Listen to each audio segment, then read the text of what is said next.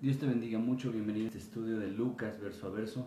El día de hoy vamos a estudiar eh, Lucas capítulo 19 versículos 28 al 40. 28 al 40.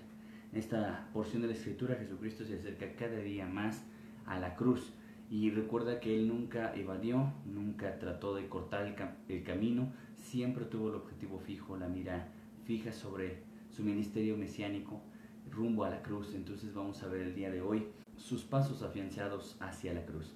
Vamos a hacer nuestra lectura panorámica, dice así la palabra del Señor. Dicho esto, iba adelante subiendo a Jerusalén.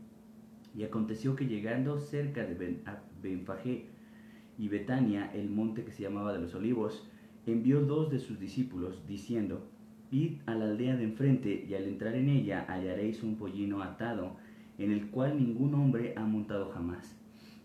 Desatadlo y traédmelo. Y así y si alguien os preguntare, ¿por qué lo desatáis? Le responderéis, porque el Señor lo necesita. Fueron los que habían sido enviados y hallaron como les dijo. Y cuando desataban al, al pollino, sus dueños le dijeron, ¿por qué desatáis el pollino?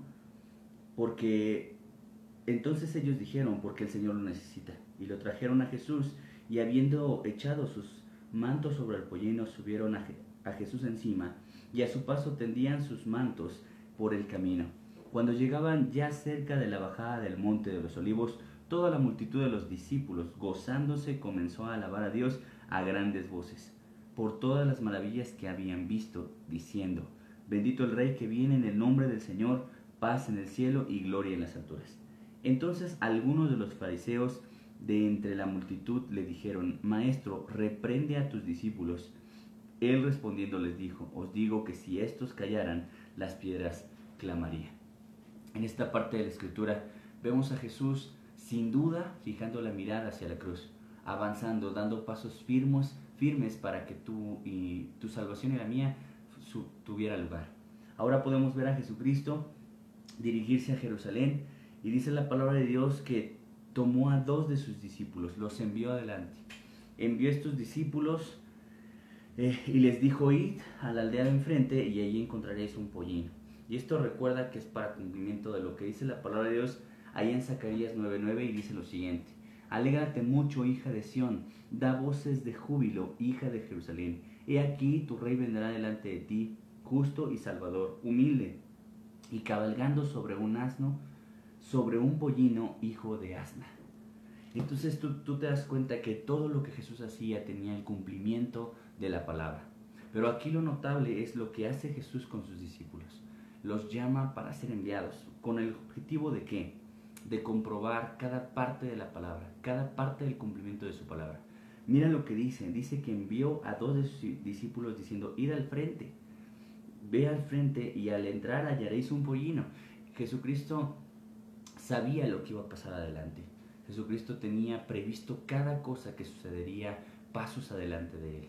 Así es de que cuando Dios te envía algo, nunca dudes que lo que quiere hacer con tu vida es que tú puedas comprobar que lo que dice es cierto y que hallarás, hallarás cada parte de lo que Dios te diga, lo vas a ver realizado. Pero solo es la obediencia la que te hace ver todas estas cosas. No solamente le dice lo que verían, sino a lo que se enfrentarían. Se enfrentarían a, la, a la oposición, ¿verdad?, de los dueños te van a decir, oye, ¿por qué lo desatas? Y tú le vas a decir simplemente porque el Señor lo necesita. Fíjate, nada, los envía con, con un objetivo. Les da objetivo. Lo siguiente es que les da la autoridad, porque dice simplemente el Señor lo necesita. El Señor cuando te envía a, a algo, tiene el objetivo de que puedas ver con tus propios ojos el cumplimiento de la palabra. Y no te va a enviar sin, sin haberte equipado el mejor equipamiento con el que el Señor ha suplido eh, a sus discípulos es la autoridad. Y dice la palabra de Dios que ellos fueron. Así que la obediencia te hace verlo. Si no hubieran ido, sencillamente no hubieran podido ver todo lo que se cumplía a sus, ojos. Y hallaron como se les dijo. Y cuando desataban el pollino, su dueño les dijo, ¿por qué desatáis el pollino? Y ellos respondieron, el Señor lo necesita. Y lo trajeron a Jesús y habiendo echado sus mantos sobre el pollino, subieron a Jesús encima. Puedes ver a Jesucristo en todo esto. Podemos ver que Jesucristo no envió a estos dos discípulos solo por capricho. No, lo, no los envió solamente eh, para que, no sé, le, le, abrieran camino. En realidad lo que Jesús quería hacer con estos dos discípulos, aquí no dice quiénes fueron, fueron dos de sus discípulos, los envió con el objetivo de ver cumplidas las promesas, toda la palabra que el Señor les había dicho. Eso es precisamente lo que Dios quiere hacer también con tu vida y la mía. Que podamos creerle, aún sin ver nada, aun cuando parecería ser que, fuera una orden mm, fuera de lugar, una orden em, un poco extrema, ¿verdad? Imagina que te, imagínate que te dijeran, ve a esa ciudad, ahí vas a encontrar esto y tú vas a responder esto. Fíjate cuánta fe, cuánta lealtad, cuánta obediencia pudo haber en la vida de estos discípulos que simplemente obedecieron. Creo que eso tenemos que ser tú y yo, sin cuestionar, sin pensarla tanto, sin, sin buscar explicaciones, simplemente obedecer. A mí me recuerda mucho la vida de Noé. Dice la palabra de Dios que cuando Dios le cuenta los planes a Noé y le dice incluso las medidas tan exactas del arca, lo único que dice la palabra de Noé es, y Noé lo hizo. No hubo réplicas, no hubo negociación, no hubo eh, convencimiento, no pidió eh, más explicación. Esa obediencia radical nos hace ver el cumplimiento de la palabra. Y cuando tú lees la palabra te das cuenta que hay cosas maravillosas dispuestas a que tú y yo les podamos vivir, testificar, experimentar en carne propia. Pero para ello hay una llave, obediencia radical. Cuando tú obedeces sin cuestionar, sin preguntar, simplemente obedeces, las cosas se van a dar como para estos discípulos. Dice la palabra de Dios que entró a, pasó, todo, toda la gente tendía sus mantos en el camino. Dice, cuando llegaban ya cerca de la bajada del monte de los olivos, toda la multitud de los discípulos, porque a este punto Jesús ya tenía multitud de discípulos siguiéndolo. Muchas personas que habían adoptado su llamado, que habían aceptado el camino que les ofrecía y empezaban a ser sus discípulos. Recuerda que un discípulo es un alumno, un, alumno de este maestro. Pero fíjate, no son los discípulos los que le dicen maestro, sino los fariseos en el 39 que le dicen, eh, maestro, reprende a tus discípulos. Podrían los fariseos decirle maestro sin ser discípulos. Y es una realidad. Puedes estar diciéndole los títulos correctos a Dios sin estar tú en la posición correcta delante de Dios. Jesucristo mismo en alguna parte de su escritura, en, en, Mateo y en Lucas, dijo, ¿por qué me llamas Señor y no haces lo que te digo? ¿O por qué me llamas Padre y no me obedeces? Sabes, Dios no quiere que nosotros le demos los títulos correctos quiere que tengamos la actitud correcta y que podamos de verdad vivir una vida acorde a, estar frente al Señor. Dice la Biblia que entonces ellos tendían sus, sus mantos delante de Él y dice, y comenzaron a gozarse y a alabar a Dios a grandes voces con, por todas las maravillas que habían visto. No solamente eran discípulos, eran testigos oculares, eran adoradores, hombres y mujeres seguramente que habían encontrado en Jesús un maestro a quien seguir, quien les había mostrado que había abierto sus ojos a través de todas sus obras poderosas. Por eso eran sus discípulos, multitudes hasta este punto. No sé si tú te das cuenta, pero Jesucristo a este punto ya tenía multitudes de discípulos, muchísimos seguidores, muchísimos fans, pero, pero también tenía una gran cantidad de, de discípulos y hasta este punto, punto 12 apóstoles. Jesucristo tiene un propósito para cuando se acerca a ti. Él desea que tú conozcas la dimensión de ser un discípulo y aprender de Él todos esos pasos que Jesucristo mismo modeló. No te va a enviar a hacer algo que Él mismo no haya modelado primero. Ellos decían, bendito el Rey que viene en el nombre del Señor, paz en el cielo, gloria en las alturas.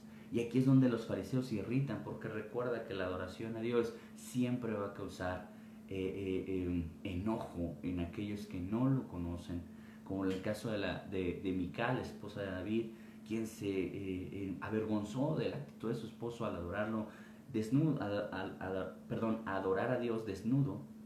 Ella se avergonzó de su esposo y, y dijo lo que dijo ahí desde la ventana. Y cuando nosotros adoramos al Señor, créeme, vamos a despertar esa clase de emociones, de sentimientos, porque la adoración, en verdad, la adoración explosiva, la, la, adoración que es producto de lo que has visto del Señor, viene del corazón. Y esto hace que los dientes de los religiosos trinen. Y tú lo puedes ver aquí que le dicen, maestro, reprende a tus discípulos, maestro. Entonces, si no eran discípulos, creo que no eran los indicados para llamarle maestro, pero en este caso le dicen maestro. Ellos reconocían a Jesucristo como alguien que sabía que venía del cielo y que sabía todas estas cosas. Recuerda Nicodemo, un fariseo, que le dijo, maestro, sabemos que vienes de, de parte de Dios porque nadie puede hacer las obras que tú haces si no fuera enviado de Dios. Entonces ellos reconocían que, que, Jesucristo no era un hombre común y corriente, pero no le reconocían Dios verdadero. Tenían una limitante en su fe y muchos de nosotros experimentamos esa clase de limitantes. A veces lo reconocemos como un salvador y lo reconocemos como alguien bueno, seguramente incluso hasta como el creador de los cielos y la tierra, pero no reconocemos su señorío, pero no reconocemos eh, eh, su paternidad, no reconocemos su, no sé cómo llamarlo, pero no reconocemos que Él es dueño de todo. No, no reconocemos su soberanía. Y cuando no reconoces algo de Él, cuando no reconoces una parte de Dios, no estás reconociendo a Dios completamente. Nosotros tenemos que reconocer a Dios en su totalidad, su soberanía. Sí, como aceptas su amor, como aceptas que Dios creó, también debemos aceptar que Dios es el que da la orden, que Dios es el soberano, que Dios es el dueño, que Dios es el Señor y que solo Él es el, es el que da la voz de mando en nuestras vidas. Recuerda, tenemos que reconocer todo de Dios y no solo una parte los fariseos reconocían la parte de, Dios en cuanto a, la pedagogía, a que era un gran maestro, pero no reconocían como Señor. No reconocían que Dios era un, era un Señor. Sí un maestro, pero no un Señor. Les trinaba los dientes porque le dijeron, calla a tus discípulos, porque para ellos era un escándalo, era una blasfemia que los discípulos le estuvieran diciendo rey, eh, le estuvieran diciendo Señor. Efectivamente, cuando alguien no ha conocido la adoración en su origen, que es el señoría de Dios, no vamos a comprender mucho de su manifestación. En adelante dice, reprende a tus discípulos. Pero él dice, él respondiendo y dijo, os digo que si estos callaran, las piedras clamarían. Así es de que no depende de lo que yo pueda hacer. Dios no me necesita. Yo no puedo hacerme el interesante, hacerme el indispensable. En realidad, si Dios si nosotros no hablamos de Cristo, si nosotros no servimos a Cristo, recuerda, Dios no es la única vez que dice las piedras claman. Dios mismo dijo, Dios puede levantar aún de las piedras hijos para Abraham. Así es de que nosotros no somos indispensables. Tu adoración, tu servicio, tu devoción no es indispensable para Dios. Dios puede y se glorifica a través hasta de una piedra. Dios puede levantar gloria y honra a su nombre a través de cualquier parte de la naturaleza. Entonces tú y yo tenemos que tener algo muy en claro el día de hoy. Jesucristo, apuntando hacia la cruz, hizo algo noble por sus discípulos. Les permitió ver el cumplimiento de su palabra a través de una llave y una clave importante para todo discípulo, la obediencia radical. Cuando tú eres obediente radicalmente, sin cuestionamiento, sin que te tengan que explicar nada, entonces tú vas a ver el cumplimiento de cada una de las palabras de Jesucristo. Cuando tú eres un adorador explosivo, cuando tu adoración viene y tiene el origen en, en lo que has visto de Dios, vas a despertar trinidos de dientes de los religiosos. Seguramente va a haber oposición, pero recuerda, eres un discípulo, tú has visto lo que el Señor te ha mostrado y has visto más allá de lo que tú creías de Dios. Dios te bendiga mucho, recuerda, tenemos que aceptar a un Dios completo. No solamente una parte de Dios, sino la totalidad de la personalidad de Cristo. Dios te bendiga mucho. Qué bueno que te conectaste. Saludos a todos los que se conectaron. Dios les bendiga mucho. Y como siempre les pedimos que puedan compartir este estudio al que el Espíritu Santo les muestre a través de Facebook o a través de WhatsApp. Ahí hay una opción para hacerlo. Dios te bendiga mucho. Nos vemos el día de mañana. Cada día más nos acercamos a la cruz, a la gloriosa cruz donde ocurrió nuestra redención, así de que no te pierdas estos siguientes estudios eh, de Lucas verso a verso.